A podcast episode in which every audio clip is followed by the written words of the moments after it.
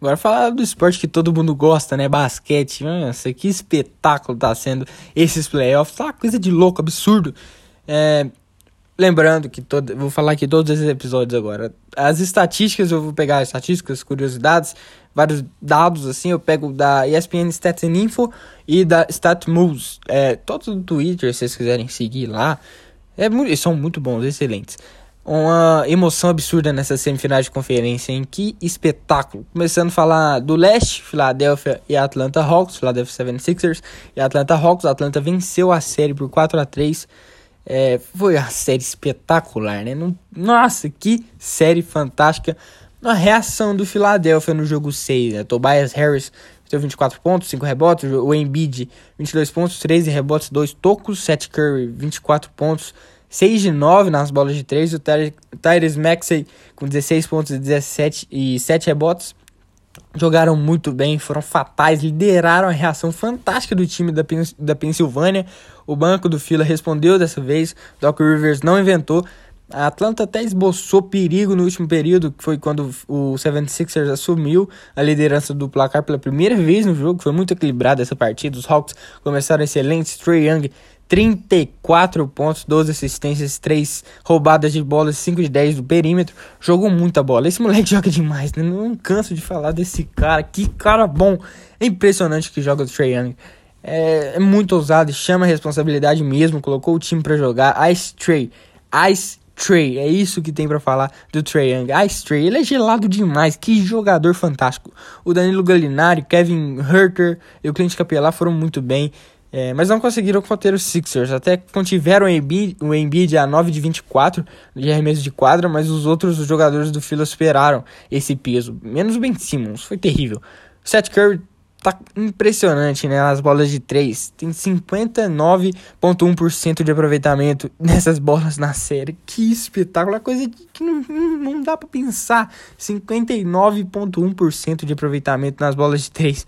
É, cara, é. Não, não tem como. Como assim? 59%. Ele é.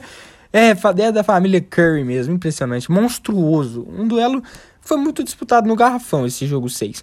Já no jogo 7 foi completamente disputado e muito físico, mais que o jogo 6, inclusive.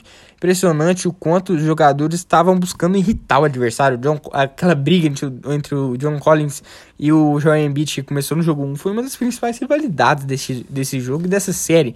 Dois gigantes do garrafão que brigam e brigam feio. É, a partida não começou muito bonita, times errando bastante, não convertendo arremessos costumeiros, que costumam costumam acertar. É muito mal jogado tecnicamente, mas ali só no começo. Mas o, ao longo do duelo as bolas começaram a cair. O jogo físico deu resultado, olhando a porcentagem de lances livres convertidos pelo time, né? Atlanta 75%, Philadelphia 76%, um pouco melhor, 1%, quase nada. E aquele crime que compensa, né? As duas franquias não conseguiam ampliar uma grande vantagem, sempre disputavam forte pela liderança do placar. Philadelphia errou demais, sofreu muitos turn turnovers que é desperdício de bola, para quem não sabe, e Atlanta capitalizava nesses erros, aproveitava e cravava no em Filadélfia. Foi um dos quesitos principais desse, desse jogo meio xoxo no início. Mas muito pela importância do duelo, todos muito tensos, as, as transições rápidas do Fila foram fatais, muito importantes. O Ben Simmons foi essencial nesses passes para ligar essas jogadas e também na defesa. Ele teve 5 pontos, 8 rebotes, 3 assistências. É, essas três assistências que impressionam. Mas sem isso, foi mal nas seleções de arremessos novamente, como a de praxe, foi nada produtivo. Não entra na minha cabeça como um cara que era tão bom nos arremessos antes de entrar na NBA ficou assim, né? Praticamente uma meba chutando. Ele foi 0 de 0 de arremesso de quadra no último período dos últimos quatro jogos contra o Atlanta. O Donis Haslem, não sei se vocês conhecem, ele não joga muito pelo Miami Heat, mas ele tá quase 20 anos lá no Heat ele não joga muito, ele, mais, ele é mais do vestiário, de incentivar os jogadores. Ele deu mais chutes no único quarto que jogou nessa temporada, que foram dois chutes em três minutos, do que o Ben Simmons nos últimos seis quarto períodos. Foi um chute em 44 minutos. É, cara, não entra na minha cabeça como é que um cara desse não chuta. Por que, que ele não chuta? Ele Cara, ele é tão bom no Summer League, deve ser um monstro no treino, porque não tem motivos do treinador confiar nele e ele não fazer nada no treino também. Com certeza ele joga demais no treino. E não faz sentido um cara desse não acertar no jogo. Ele tem que saber lidar com a pressão, ele tem que saber fazer isso, senão ele não vai jogar nada na NBA.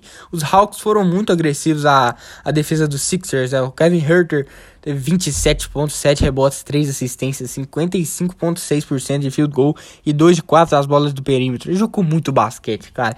Invocou o Michael Jordan. Impressionante o que esse malandro jogou, fez o jogo da carreira. O Rick Astley jogou no ligou o modo turbo e turbo destruiu o Philadelphia. Que maluco sanguinário. Jogou demais, decidiu pro Atlanta. Cara, era, é o Michael Jordan ruivo. Que isso desse cara?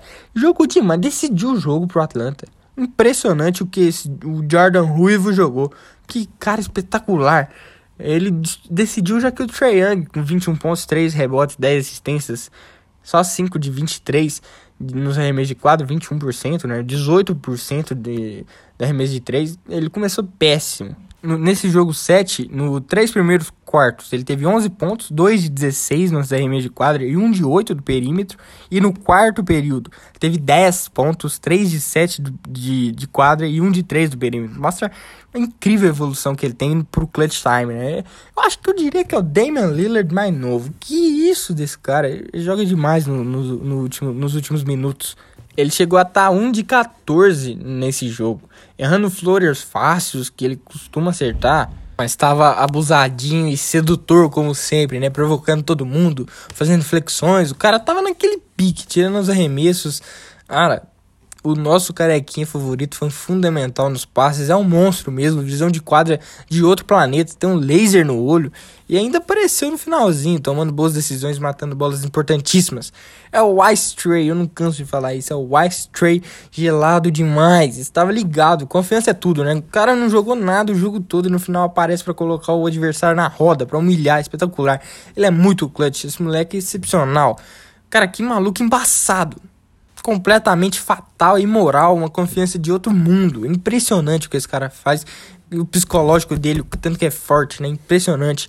Temporada absurda do Camisa 11. Ele se juntou a nada mais, nada menos que Doc Rivers, o Red Coach do, do 76ers, como únicos jogadores com double-double de pontos e assistências em um jogo 7 fora de casa. Ele participou de 536 pontos do Atlanta nessa pós-temporada. É a maior marca de um jogador dos primeiros 10 jogos de playoff da carreira. A defesa dos Sixers não conseguiu conter também o Bogdan Bogdanovic. Teve só 4 pontos, 2 rebotes, 2 assistências, 2 é, roubos de bola, 25% de arremesso de quadra. Mas jogou só 21 minutos, né? Tava lesionado. É, e foi assim que os secundários de Atlanta se tornaram e foram muito importantes. O Herter o John Collins com 14 pontos e 16 rebotes, Capela com 13 pontos e 6 rebotes, o Galinari com 17 pontos, 5 rebotes, 3 de 7 do perímetro, jogaram muito bem. O italiano que inclusive é, pontuou mais que o banco todo do, do outro time. Impressionante. No, no Philadelphia, Seth Curry, 16 pontos, 3 de 5 do perímetro. Muito periculoso, sem tempo ruim para ele. Mata bolas de todo lugar, re, respeitando as regras da família. Foi imoral no jogo, só não conseguiu ter impacto defendendo o Herter, né? Um cara que tava noite de Michael Jordan. O Embiid, 31 pontos e 11 rebotes, fez um jogaço carregou o time nas costas, né? Deu uma de Noé, mas falhou demais. Foram 16 turnovers nos últimos dois jogos. 16 turnovers. É um número muito alto. Ainda assim, não podemos, claro que não podemos criticar ele. Jogou um, menisco rompido, média de mais de 30 pontos no playoff. O cara foi demais. O Fila precisa construir um time melhor em volta dele para ontem. Agora que vai com, é, começar outra reconstrução, ele precisa ficar, ele e o Seth Curry foram os únicos que jogaram com raça. O camaronês é um ídolo, um ídolo, perdão. Escreveu lá no seu post no Insta. Cara, o que ele escreveu lá, ele é uma lenda e merece um time muito melhor. Time que eu falo jogadores para completar o time do Philadelphia. Não tô falando que ele vai sair, muito pelo contrário. Outro que destoou demais foi o Tobias Harris, 24 pontos, 14 rebotes, 4 assistências. Ele melhorou demais do jogo 6 pro jogo 7. Os últimos minutos ali foram dramáticos. Os Hawks decidiram começar o Reca Simmons novamente. Fez a diferença. Ben Simmons não acertava nada na linha de lance livre. Foi até pro banco. Teve 34% nesses playoffs, a pior marca de história, com no mínimo 70 tentativas. Mas no fim, Herter, Gallinari e Trae Young decidiram a parada 103 a 96 para calar a torcida que estava em êxtase no Wells Fargo Center na Philadelphia, os Hawks em 7, né? É, estão final de conferência leste, cara. Primeira vez desde 1994 que um time vai às finais sem ter um jogador nomeado ao All-Star Game. Nate McMillan transformou completamente essa franquia, um trabalho extraordinário. Mas a eliminação dos Sixers não apaga a baita temporada deles, né? Lideraram a Conferência Leste, isso é um trabalho absurdo. Mas vai vir uma, uma reformulação grande na franquia, bem, o, na franquia. O Ben Simmons não deve continuar. Cara, ele foi muito mal. É que ele confie no processo, com certeza já acabou. Não tá dando certo. Como que o cara desses pode ser protagonista de um time e não saber arremessar no momento decisivo, cara? Ele com certeza deve ser trocado, mas o difícil é achar quem pague um jogador desse que não jogou nada. Isso do arremesso é claramente confiança e inexperiência. Na Summer League, nos treinos, ele vai muito bem, né? Como eu disse. Mata a bola de três, chuta com eficiência. Confiante jogando, mas quando o negócio é para valer ali, não acerta nada. Precisa amadurecer demais. Imagina um, armador talentoso fazendo dupla com o Embiid, cara. Um Damian Lillard da vida, um Stephen Curry. Cara, ia ser absurdo jogar com esse time do Philadelphia. O Doc Rivers, novamente com playoff péssimo, são 29 derrotas na carreira dele em que o time tinha chance de conquistar a série, um recorde disparado. Ele perdeu 5 jogos, 7 em casa. O técnico mais próximo a essa marca é o Pat Riley, com 2, menos do dobro. Menos do menos da metade, perdão. E os Hawks são underdogs, né? É impressionante. Sempre numa temporada tem um underdog. E dessa vez aos Hawks sem nenhum All-Star, jovem, muitos jogadores jovens, eles vão na boa, sem pressão, nada favoritos, entram como franco atiradores, né? Eu diria que eles são até mais favoritos que o Milwaukee nessa conferência leste, mesmo com muitas pessoas não achando isso. Outra série que teve um jogo 7 inacreditável foi Brooklyn e Milwaukee, Brooklyn Nets e Milwaukee Bucks, 4 a 3 para Milwaukee. No jogo 6 foi um jogaço dos Bucks, decidiram ligar o turbo ali, forçaram o jogo 7, o Chris Middleton com 38 pontos, 10 rebotes, 5 assistências, 5 roubos de bola, 68% de arremesso de quadra, 5 de 8 do perímetro. E antes Antetokounmpo com 30 pontos, 17 rebotes, 12 de 20 do, de quadra, 0 de 0 do perímetro. Ainda bem que ele teve esse aproveitamento do perímetro. Jogaram muita bola.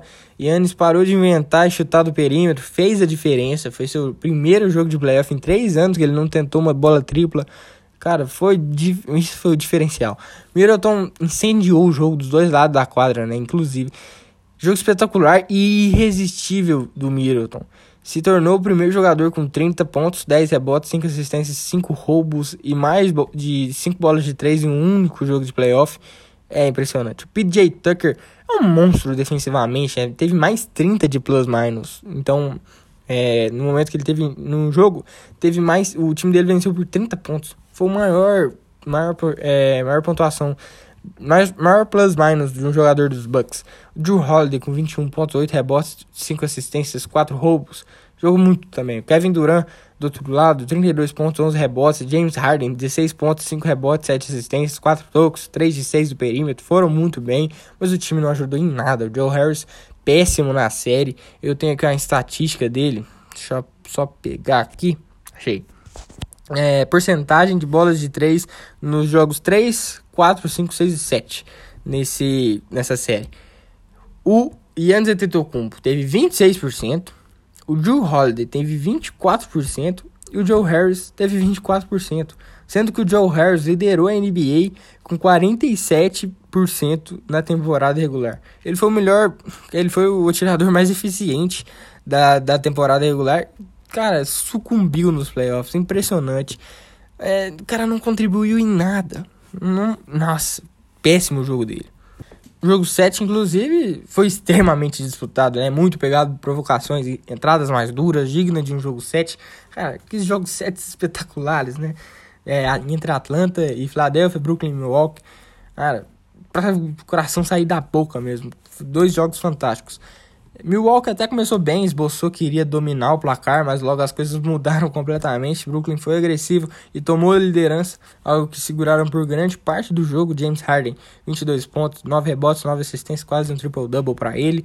Kevin Durant, 49 pontos, 9 rebotes, 6 assistências, 4 de 11 nas bolas de 3. Foram fatais, a dupla estava ligadíssima. Que partida tiveram essas duas lendas do basquete, ambos jogando todos os 53 minutos, todos os minutos. E o Harden ainda machucado jogou essa quantidade absurda de minutos. O Kevin Durant, ele se tornou o terceiro na história da NBA a jogar todos os minutos e tem mais de 40 pontos no jogo 7, juntando-se a Jerry West e Oscar Robertson. Todos perderam esse jogo 7, é impressionante. Mas o Durant massacrou, né? O homem apareceu e doutrinou a máquina mortífera. Foi o quinto jogador a ter pelo menos 4 jogos de mais de 30 pontos no jogo 7. São 12 jogos consecutivos dele com mais de 20 pontos nos playoffs. Blake Griffin com 17 pontos, 11 rebotes, 3 de 6 do perímetro, colaborou demais, foi importante, foi muito importante, especialmente nas bolas triplas, fatal. Por outro lado, o banco dos Nets não pontuou no jogo, nenhum. E nos Bucks apenas o Pat Connaughton pontuou, vindo do banco, inclusive. É impressionante, só o Pat Connaughton pontuou vindo do banco das duas equipes. Acho que isso foi um dos fatores, porque foram a vitória veio por dois, eu acho, dois pontos 4 pontos, se eu não me engano. E o Pat Connaughton meteu mais 4 pontos. Então, acho que a chave da vitória foi isso, hein? Foi uma grande atuação defensiva das duas equipes. Unidades fatais para o resultado. Yannis atuou com 40 pontos, 13 rebotes, 5 assistências, 62% de arremesso de quadra, 57% de lance livre, 50 minutos jogados. Foi muito bem jogo histórico dele, sabendo usar de maneira excelente a sua estatura, comandando a área pintada, ele se, ele se, ele se juntou, desculpa, a Jerry West, Tim Duncan, Charles Barkley e Eldin Baylor a ter mais de 40 pontos e 10 rebotes em um jogo 7, mas sentiu muito a pressão da torcida que entrou na mente do grego de maneira fantástica. A torcida faz a diferença sim. Encheram o saco dele principalmente nas cobranças de lance livre. E ele não acertava, era impressionante. Sentiu demais a pressão da galera contando os segundos dele até arremessar. Ele demora muito, muito mais de 10 segundos. A defesa dos Nets se deliciava quando o Yannis tentava arremessar de 3 pontos. Ele teve 2 de 6 desse, desse aproveitamento. Ele voltou com essa ideia de jirico de novo. Não faz sentido ele arremessar de 3 pontos, cara. É tudo que a defesa do Brooklyn mais queria. Mas agora já passou do Brooklyn. Mas é isso que a defesa do Atlanta também mais quer. Ele é dominante no garrafão, não do perímetro. Ele mata uma jogada à toa. Mata um contra-ataque. Ah, não, adianta, não adianta. A defesa dos Nets soube conter demais de Chris Middleton. 23 pontos, 10 rebotes, 6 assistências, 5 roubos de bola. Não jogou nada depois de um histórico jogo 6 de 38 pontos. Pelo menos apareceu na reta final. Na hora da verdade, ele colaborou, colaborou bastante. Bolas triplas essenciais, média distância também. É fundamental na série. Em casa, nos jogos em casa dessa série. Ele teve 27 pontos de média, 3 bolas de 3, 53% de arremesso de quadra, 50% de arremesso de 3 pontos. Fora de casa, foram 19 pontos por jogo, 2 bolas de 3, 37% de quadra e 28% do perímetro. Uma diferença absurda jogando no Freezer Forum e fora de casa, esse jogo também expôs a demora do Mike Budenholzer em fazer os ajustes necessários. Demora muito quando faz, porque às vezes ele nem faz esses ajustes. É, mas impressionante. O quanto mais se espera das estrelas, mais elas jogam. É inacreditável. Yannis e Duran fizeram um jogo muito igual. Foram parecidíssimos e marcaram um ao outro no overtime, ali na prorrogação. O KD é foda o cara pega a bola e coloca de braço, debaixo do braço mesmo. Não tem nem o que fazer, não tem nem o que dizer. Esse cara manda e desmanda a hora que ele quiser na partida. Que jogador extraordinário. Ele terminou o jogo com recorde de pontos em um jogo 7-49. Até colocaram o PJ Tucker pendurado em falta para marcar ele no fim da partida e surtiu muito efeito. PJ joga muita bola. Que defensor, ele é amigo do Duran. É aquela, amigos, amigos, negócios à parte. É, até teve um momento que a mãe do Duran tava na primeira fila ali, reclamou com o Tucker, falou que era basquete e não futebol americano que eles estavam jogando. Aí ela, ele falou que amava ela, ela retribuiu, muito legal demais. É, mas o Duran meteu uma bola impressionante, né? No final do, do, do, do jogo, deixou 0.1 segundos no relógio no último período. Foi uma bola maluca, cara. Uma bola extraordinária, espetacular. Eu fiquei louco, eu fiquei louco. Nossa, coitado dos meus vizinhos. Mano, tô nem aí, na verdade. Aqui é NBA, cara. Tá maluco? Essa bola levou o jogo para prorrogação e na última bola o Duran não conseguiu converter. Teve outra chance, mas não conseguiu. O Drew Holiday contestou de maneira fantástica o camisa 7, que arremessou um airball. Cara, um desfecho de série incondizente para ele. O KD não merecia fechar esse duelo com uma bola dessas. Teve 0 de 6 na prorrogação, não merecia isso. Cara foi simplesmente o melhor jogador da NBA nos playoffs. Na sua primeira temporada, depois da terrível lesão no tendão de Aquiles, a lesão mais devastadora do basquete. O monstro teve na temporada regular 27 pontos por jogo, 7 rebotes, 6 assistências, 54% de arremesso de quadra, 45% do perímetro, 88% de lance livre. Nos playoffs, 34 pontos por jogo, 9 rebotes, 4 assistências, 51% de quadra, 40% do perímetro, 87% de lance livre. Melhor jogador do mundo hoje é Kevin Durant. Que isso, cara? E tudo isso voltando do Aquiles. Isso não entra na minha cabeça. Voltando à lesão de Aquiles. A gente tem que. Nossa, a gente tem que agradecer demais por estar vendo esse cara jogar. É uma lenda. Ele é uma lenda e vai entrar disparadamente no top 10 de maiores jogadores que já pisaram em quadro pela NBA. É um dos maiores jogadores da história. Impressionante o que esse cara joga. Impressionante. E o Tucker também é um dos melhores def defensores da liga disparado, né? Marcou só o Kevin Durant. Teve que ir pro banco mais cedo por chegar a seis faltas. Ele e o Blake Griffin também eram os defensores primários das duas estrelas, do Yannis e do Durant. O duelo entre esses dois superastros foi uma coisa à parte. Pontos lá e cá, um respondendo o outro. Yannis massacrou jogo lendário do europeu, tentando dar alegrias para a cidade de Milwaukee de qualquer jeito. E deu, Milwaukee em 7 noite histórica e que vai ficar marcada na história da liga. Os Bucks desbancaram o super time imbatível dos Nets e é claro que esse Brooklyn precisa de tempo. O encaixe ainda precisa ser feito. Não foi nada decepcionante. Os jogos 7 são maravilhosos. É impressionante, um jogo 7 é muito bom, cara.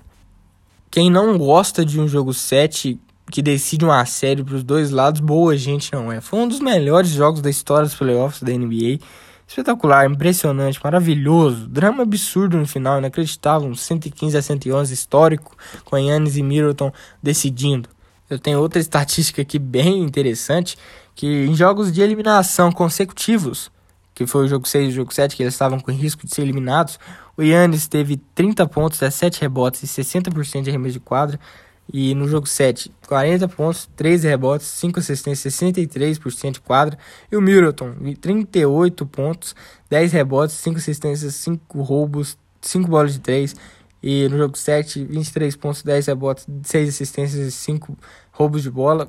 muito clutch, muito clutch mesmo.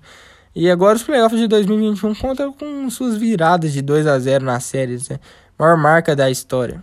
Cara, que série foi essa? Uma das maiores da história da NBA e eu vi isso diante dos meus olhos. Que coisa inacreditável, inexplicável o que vimos durante essas duas semanas. Com certeza, para mim vai ficar marcado. Não sei se para vocês vai também. Indo pro Oeste agora, o único jogo. O... É, foi só um jogo que teve depois do podcast. É, entre o Utah Jazz e Los Angeles Clippers. Terminou 4 a 2 pro Clippers primeira final de conferência da história dos Clippers, né? Que eles vão. Terrence Mann, cara, que jogo do Terrence Mann nesse jogo 6. Que jogo! 39 pontos, 71% de arremesso de quadra, 7 de 10 do perímetro. Fez um jogo histórico. O segundo anista doutrinou em quadro. Quem precisa de Kawhi Leonard com o Man, o Dan Man? Que garoto espetacular. Noite mágica dele, 20 pontos no terceiro período. Um recorde da franquia. Isso quando. Cara, aconteceu uma das maiores viradas da história dos playoffs. Tiraram 25 pontos de vantagem, foi a maior virada em um jogo para fechar a série desde 1996. Fantástico, eles terminaram o segundo tempo com 30, 42 de field goal, 71%. É a maior porcentagem na etapa decisiva dos playoffs nas últimas 25 temporadas. Superaram o Jazz por 34 pontos nesse tempo. Paul George, que jogo fez o Paul George também? 28 pontos, 9 rebotes, 7 assistências, 3 roubos de bola. Contribuiu muito bem, regular demais. Ele joga demais. O PG, Playoff P, tá jogando muito. Red Jackson, 27 pontos, 10 assistências, 3 de 7 no perímetro. Ele foi o fator X da série e tá sendo dos playoffs pro Clippers. Muito determinante. 51% de 3, sendo 13 dessas bolas do clube da esquina. Nossa, ali no corner. A maioria dos pontos foi em cima do Rudy Gobert, no, do Clippers, né? Ele teve 0 tocos e menos 24 de plus-minus. O Defensive Player of the Year foi péssimo nos jogos mais importantes da série. Pipocou, pipocou de verdade. Foram zero tocos em jogos consecutivos. O pivô foi o defensor primário em 19 tentativas de chutes do Clippers no segundo tempo. LA converteu 15 desses chutes, 79%. O small ball dos Clippers funcionou de novo, né? Que é quando eles colocam jogadores mais baixos no quinteto titular para tentar rodar a bola com rapidez, tentar ser mais veloz, agilidade máxima, bola de três para tentar tirar o volume do Gobert, do garrafão, né? E funcionou de novo. O Gobert vai receber mais nessas próximas quatro temporadas do que Donovan Mitchell, Jason Tatum, Anthony Davis e Jamal Murray. E ainda tem uma opção de jogador de 2026, em 2026 de 47 milhões de dólares. Cara, é, não merece muito não, né? Até foi o Defensive Player of the Year, mas o cara não decide na hora que precisa, né? Diferente do Donovan Mitchell. Teve 39 pontos, 9 rebotes, 9 assistências e 9 de 15 nas bolas do perímetro. Que jogo fez ele? Quase um quadruple double. Que isso. Tentou de todas as maneiras, teve um jogo absurdo, crossovers, step backs para 3. Foi espetacular, foi o primeiro jogador da história com essa linha de estatísticas em um jogo de playoff. Ele converteu 36 bolas triplas na série, a maior marca da história da liga, mas o time não ajudou em nada. Eles sucumbiram na reta final. É, acharam que a vitória estava garantida. Até foram bem no perímetro, converteram 47,7% de 3. Jordan Clarkson, 21 pontos. Royce O'Neal, 21 pontos, 10 rebotes. E Bojan, Bojan Bogdanovic, 14 pontos. Foram os únicos que ajudaram o Spider na pontuação durante o duelo e nas bolas de 3. Cara, a falta do Mike Conley é notável. Né? O cara é era muito importante. Era é, um dos fatais para esse time do Utah. Ele, sem ele fica complicado, mas sem o Kawhi Leonard também fica. Então, os dois times são praticamente idênticos. O Clippers são o primeiro time da história a superar duas é, desvantagens de 2 a 0 em uma série em um único playoff. A franquia de LA chegou à sua primeira final de conferência em mais de 50 anos de história. Uma noite histórica no Staples Center, a torcida ficou maluca no ginásio, eu achei bom demais. Falar agora das finais de conferência, que coisa espetacular que estão essas finais de conferência. Preciso falar que Chris Paul, Paul George, Giannis Antetokounmpo e Trae Young, as quatro estrelas do, de cada time que estão nas finais, um deles vai conquistar seu primeiro anel. É impressionante. Dois finalistas ao Defensive Player of the Year não foram as finais, o Rudy Gobert e o Ben Simmons. Só três jogadores que estão vivos nos playoffs conquistaram a NBA. O Rajon Rondo, o Serge Ibaka e o Kawhi, o Kawhi Leonard. Todos dos Clippers. O Rajon Rondo com Boston e Lakers. O Ibaka com Raptors. Kawhi com Raptors e Spurs. E com essas finais, nenhum dos quatro times conquistou um título antes da fusão da ABA com a NBA, lá em 1976. Então tem tempo, hein? O último foi Milwaukee Bucks em 1971, lá com Kareem Abdul-Jabbar. Falando da, do leste primeiro, Milwaukee Bucks contra Atlanta Hawks. Hawks lidera por 1 a 0. Jogo 1 foi um espetacular. Fantástico jogo 1. Um baita de um matchup começou ali entre Trey Young e Drew Holiday. Um duelo muito legal. O Young começou tentando se desvencilhar dos, nos floaters. Ele é o rei dessa jogada. Esse time doutrinou em quadra. Foi um jogo excelente, cheio de cestas lindíssimas, o mais alto nível. Foi muito parelho, disputado até o último segundo. Bolas triplas de Atlanta e Milwaukee não caiu nunca durante o jogo. Algo péssimo, Atlanta teve 8 de 32, 25%, e Milwaukee 8 de 36, 22% ambos diferentes nos, dos últimos jogos, que acertavam bastante. Eram um dos pilares para as vitórias de ambos, mas para os Hawks elas caíram na reta decisiva e foi fatal. O que esse time do, dos Hawks jogou no terceiro período foi um negócio de maluco, um absurdo completo. Lideraram por muitos pontos em alguns momentos, tiveram uma arrancada fenomenal, jogo muito bem, bem distribuído para eles. O Danilo Gallinari foi decisivo, John Collins com 23 pontos, 15 rebotes e 68% de, de quadra. Clint Capelá, 12 pontos e 19 rebotes. Kevin Herter, 13 pontos. Todos absurdos e essenciais, além de, claro, ele, sempre ele. Ice Tray. Ice Tray. Ah, gelado demais. Ah, muito gelado. O imoral, o silenciador, 48 pontos, 7 rebotes, 11 assistências, 4 de 13 nas bolas de 3 pontos. Que partida fez esse moleque? Ice Tray. Que gelado, ah, que jogador.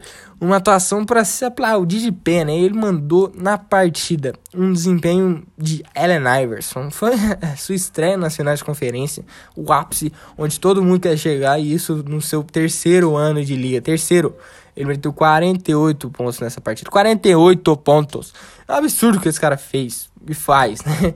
Dribles humilhantes, bolas de três de todo lugar da quadra, a confiança que ninguém segura, é inacreditável. É um hamster assassino, vem fazendo história na sua curta carreira, liderando o time para uma vitória sobre uma das melhores defesas da liga, que tem o back-to-back MVP, um All-Star e dois jogadores do time de ideal de defesa da NBA. Contra a Atlanta não tem ninguém com essas nomenclaturas, venceu de maneira heróica fora de casa no Fizer Forum.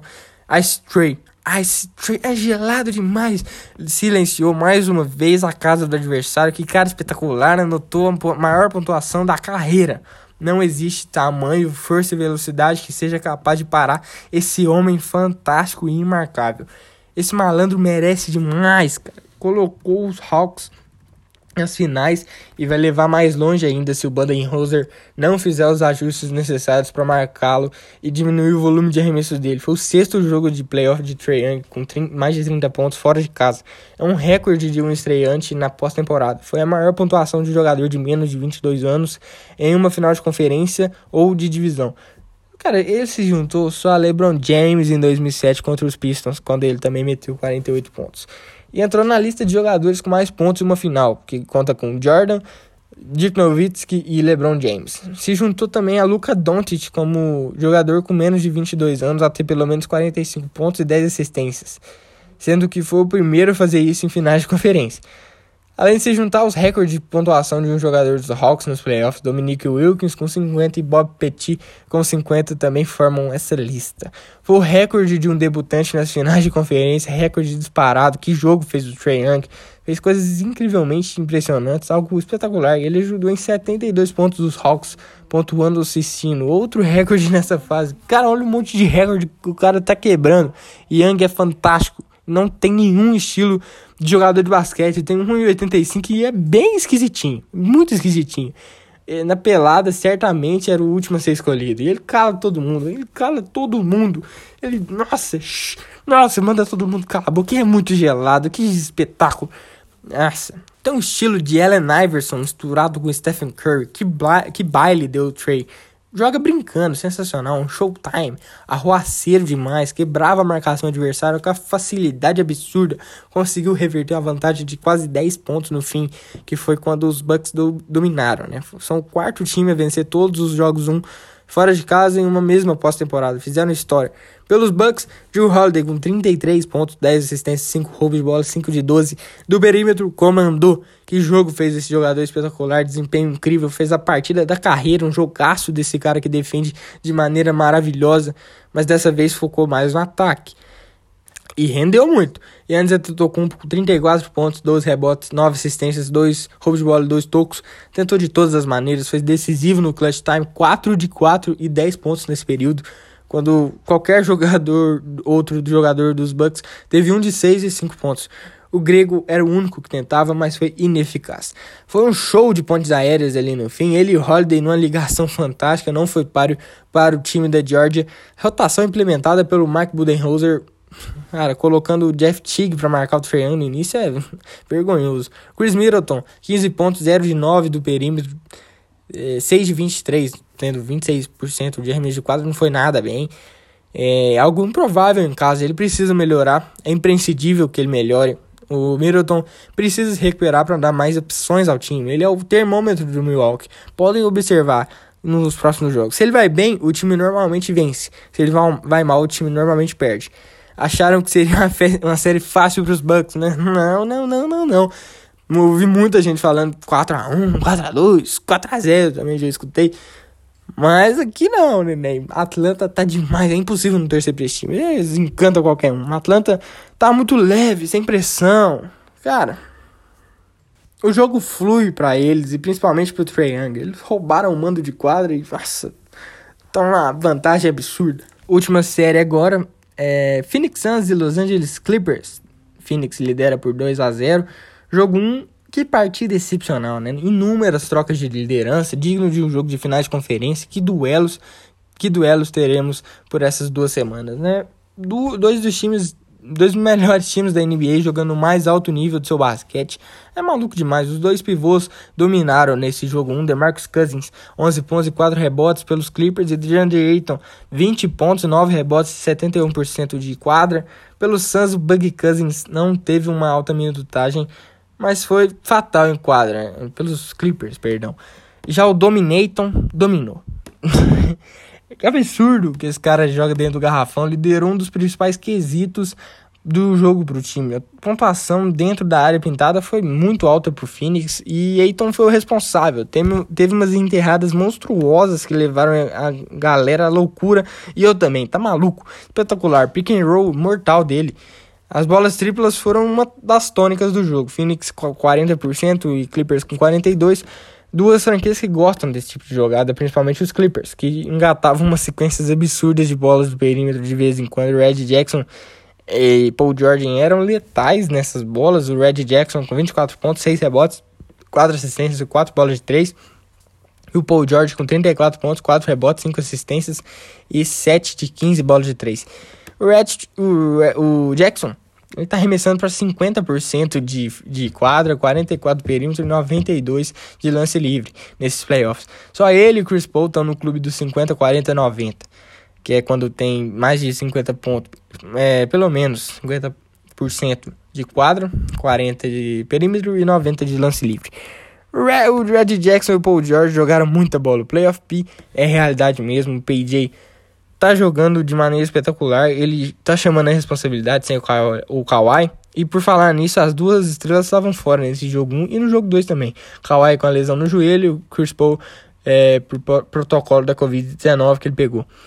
Mas o Phoenix já começou o jogo sentindo a ausência do armador, porém as assistências ficaram muito distribuídas, como sempre tiveram muitas, mas não tão centradas em um jogador apenas. O Cameron Payne teve 11 pontos, 9 assistências e 1 turnover mais de 12 no plus minus.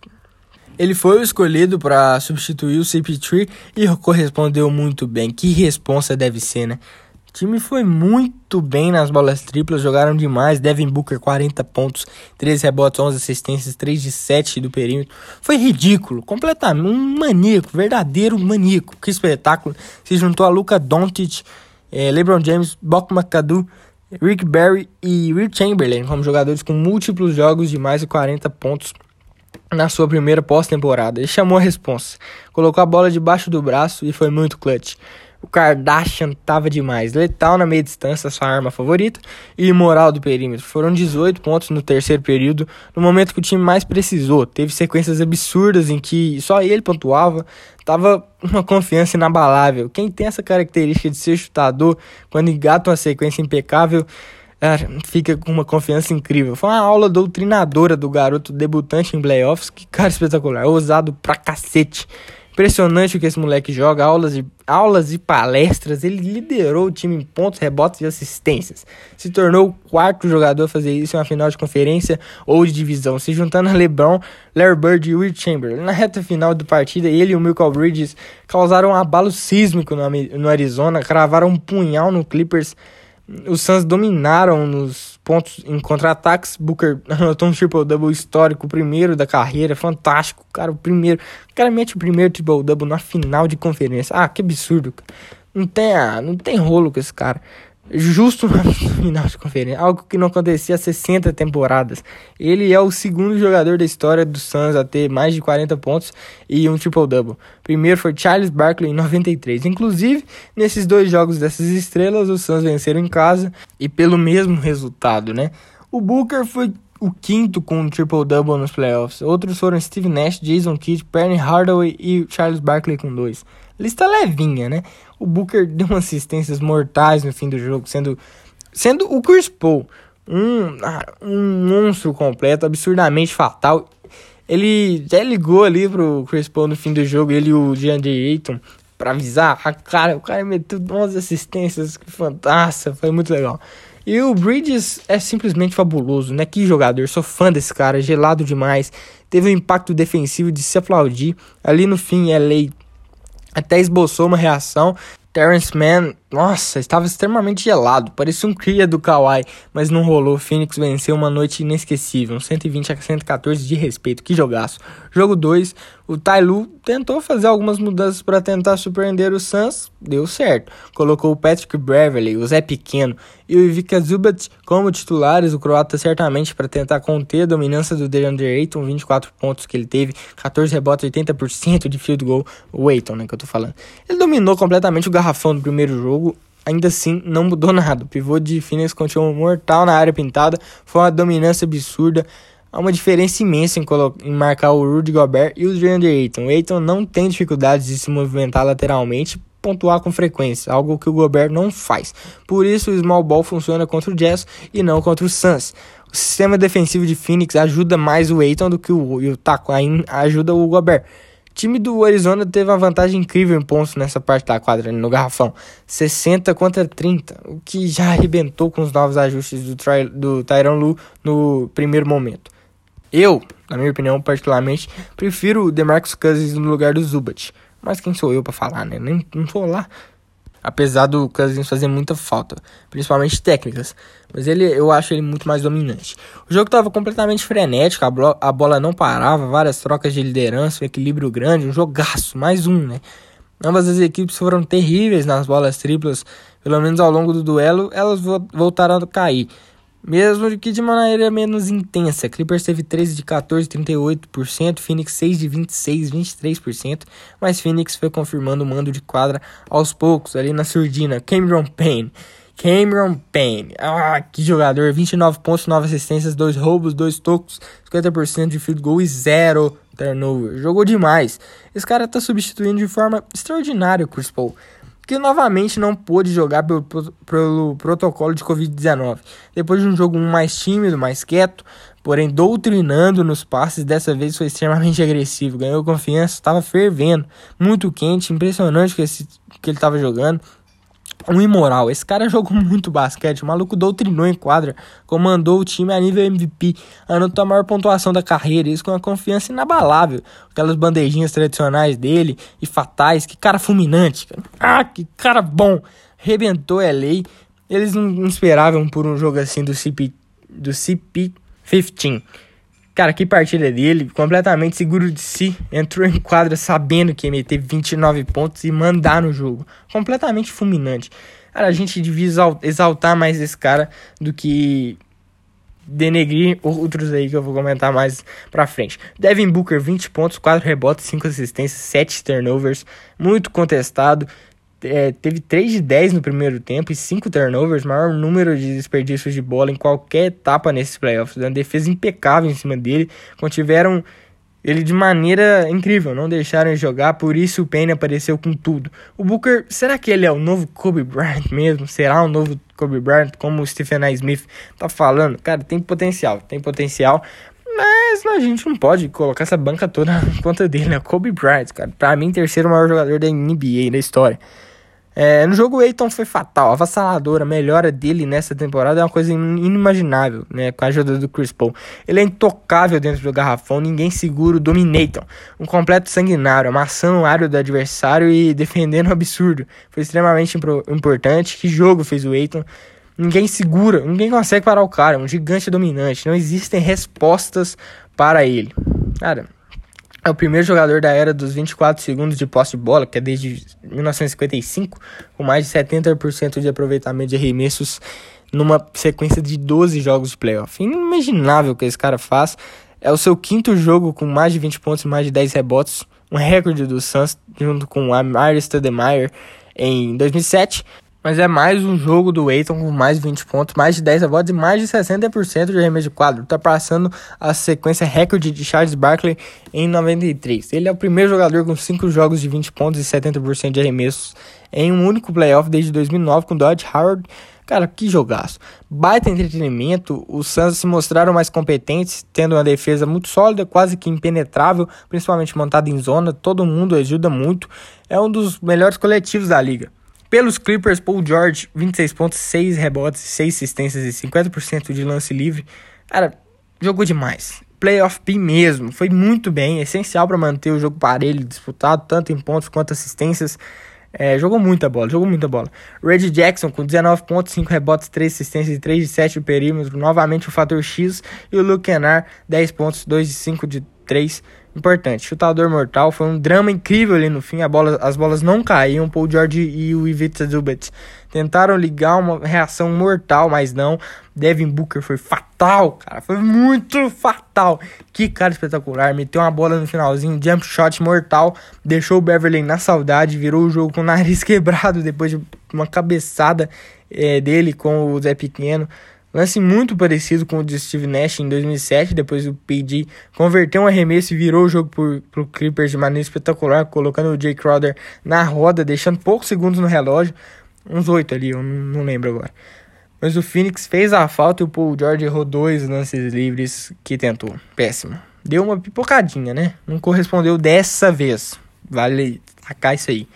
Ele perdeu cinco lances livres no jogo isso não acontecia há oito temporadas. Pior que ele tem cerca de 85% de aproveitamento nesse lance na carreira. E esse jogo ele teve 50%. Infelizmente dessa vez não caiu. Porém, ele joga demais. A gente não pode ficar atacando o cara, gente. O basquete é um jogo de erros.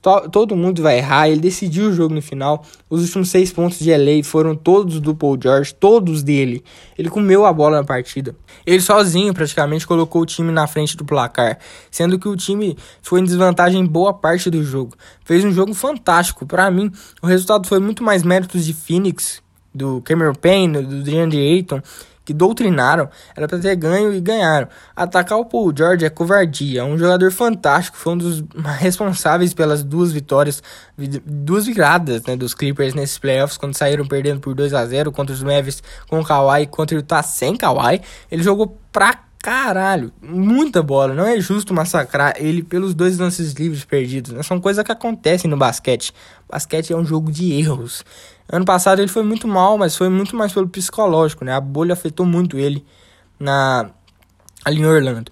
Na sequência, o Devin Booker muito, recebeu muito marcado, fez certo e passou para o Crowder, que passou para o Michael Bridges, que tentou uma bola de três e não converteu. Para mim não faz sentido, porque ele não tentou uma fácil de dois? Mataria o jogo ali. Foi bola fora para Phoenix com 0.9 segundos no relógio. Jay Crowder lançou a ponte aérea no fundo bola para o DeAndre Ayton que decidiu o jogo, uma cravada histórica, coroando a partida sensacional dele, uma cesta bem polêmica também. O juizado ficou muito tempo revisando a jogada, já que a bola estava em cima do aro no lançamento. Parece que na regra eu vi e não tem essa interferência em uma lateral, em um lateral ou fundo bola. Lance muito polêmico, foi validado e explodiu a arena no Arizona, uma jogada maravilhosa, cruel, mortal, fantástica, um abalo sísmico no deserto. Aconteceu um milagre, certamente, inimaginável. É, quem ficou maluco com essa bola, boa gente não é. Não confie em pessoas assim. Sexta que nunca será esquecida. A história foi escrita, memorável. Que show foi essa partida e que show foi esse final. Dos melhores e mais demorados de todos os tempos também. Os últimos 90 segundos de jogo duraram 33 minutos em tempo real, sendo 5 revisões em 5 sextas, 104 a 103, sensacional para o Suns. Que duelo! Série agora vai para Los Angeles e promete demais. Lembrando que os Clippers reverteram as duas séries dessas, desses playoffs, ambas iniciaram 2 a 0 para o outro time. Mas os Suns venceram 9 jogos consecutivos e nesse período perderam nos últimos períodos por um total de 30 segundos. Então, é, vai ser complicado. Mas a lesão do Kawhi foi confirmado que não foi um rompimento, em sim uma entorse no joelho. Com certeza ele deve voltar ainda nessa temporada. Mas os playoffs estão pegando fogo, né? Extremamente disputados. Nunca vimos algo tão extraordinário uma mesma temporada. Jogos que chegam no minuto, no minuto final ali com dois pontos de diferença. Cara, nos últimos 35 anos, eu peguei essa estatística aqui, apenas nove escolhas gerais, nove primeiras escolhas gerais ganharam o título da NBA, né? LeBron James, Shaquille O'Neal, Kyrie Irving, Anthony Davis, Tim Duncan, Glenn Robinson, David Robinson, Dwight Howard e Andrew Bogut. Será que chegou a vez do DeAndre Ayton? Sei lá, hein? Algumas notícias rápidas sobre NBA. Teve a loteria do draft nessa última semana. É, Primeira escolha vai ficar com Detroit Pistons. Segunda, Houston Rockets. Terceira, Cleveland Cavaliers. Quarta, Toronto Raptors. Quinta, Orlando Magic. É, sexta, Oklahoma City Thunder. Sétima, Golden State Warriors. Oitava, Orlando Magic. Nona, Sacramento Kings. Décima, é, New Orleans Pelicans. Décima primeira, Charlotte Hornets. Décima segunda, San Antonio Spurs. Décima terceira, Indiana Pacers. E décima quarta, Golden State Warriors. É, esse Detroit aí falou que tá até ah, essa primeira escolha tá disponível, alguém que alguém quiser trocar, mas, é, mas não escolheu Kate Cunningham. É muita burrice, né? É, cara, ele é fantástico, joga muita bola, é um armador, né? Do, de Oklahoma State e joga demais. Tem uma notícia aqui: o plano para essa suposta primeira escolha geral, que é o Kate Cunningham, será visitar apenas um time antes do draft, né, é, no dia 29 de julho, que será o Detroit Pistons. Então o cara praticamente se comprometeu aí para Detroit e é uma baita, é uma baita de uma de uma seria uma baita de uma escolha para o time de Detroit que precisa demais de aumentar melhor, de melhorar esse elenco. Toronto teve muita sorte nesse recrutamento, né? Pegaram quarta escolha e nem ficaram tão mal na temporada. É por isso que o sorteio é tão legal assim. O Oklahoma City Thunder tem quatro picks no primeiro round, quatro escolhas nesse, nessa primeira rodada. Só vai ter boné do Clipper, do, do Thunder lá no, lá no recrutamento. Impressionante.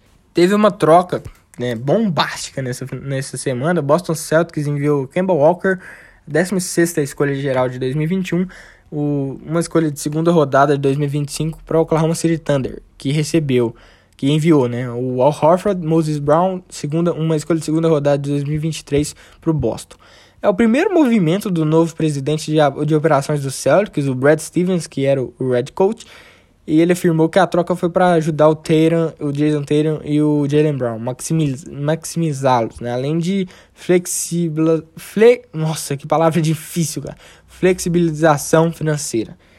É, acho que ah, foi ruim pro Boston, né? Cara, tiraram o Kemba Walker, um dos melhores amadores da liga. Mandaram direto pro Thunder. Bom pro Thunder. É, o Aime Udoka é o novo treinador da franquia que o, o Red Stevens escolheu para substituir ele. O Rick Carlisle, Red Coach, ex-Red Coach dos Mavericks, e o Donnie Nelson, ex-General Manager, é, vazaram do time. Saíram de Dallas, Mark Cuban anunciou que o Dick Nowitzki será o novo consultor do time e vai ajudar na reformulação da franquia, que precisa demais, né? Mas, por outro lado, o Carlisle é o novo Red Coach do Indiana Pacers, time que ele já trabalhou lá em 2007. Serão 29 milhões de dólares por 4 anos. Baita contratação do Indiana, né? Precisavam de um treinador de confiança. É, times de novatos da temporada também saiu. Primeiro com Lamelo Ball, Anthony Edwards, Tyrese Halliburton, Chet Bay, Jason Tate. Segundo, Emmanuel Kickley, Desmond Bain, Isaac Okuro, Isaiah Stewart e Patrick Williams. Nada muito novo. É, 10 jogadores que fizeram uma temporada muito boa. É, para mim foram o top 10 de calor, são eles. E nessa mesma sequência. É, todos jogaram muita bola. É, é um timaço, né? Dois timaços que brigariam muito forte pro playoff, pelo menos.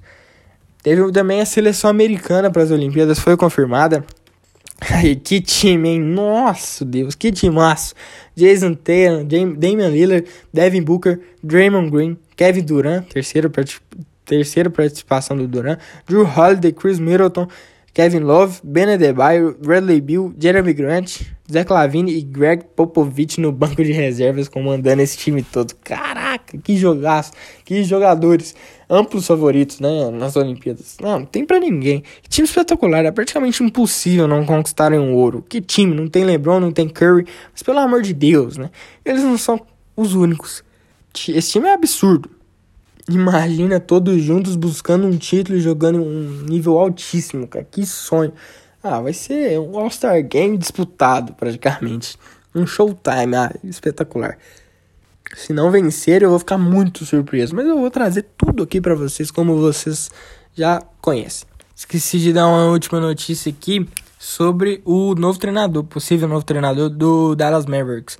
Que tem conversa para ser o Jason Kidd que é hoje assistente do Lakers, mas está com conversas bem avançadas ali com o Mark Cuban e com o Dirk Nowitzki, que é o consultor do time. Provavelmente ele vai, ele vai aceitar porque é um dos maiores jogadores que já passaram pelo elenco do Dallas. Ele tem uma ligação muito forte com o Luca Doncic, isso ajuda muito.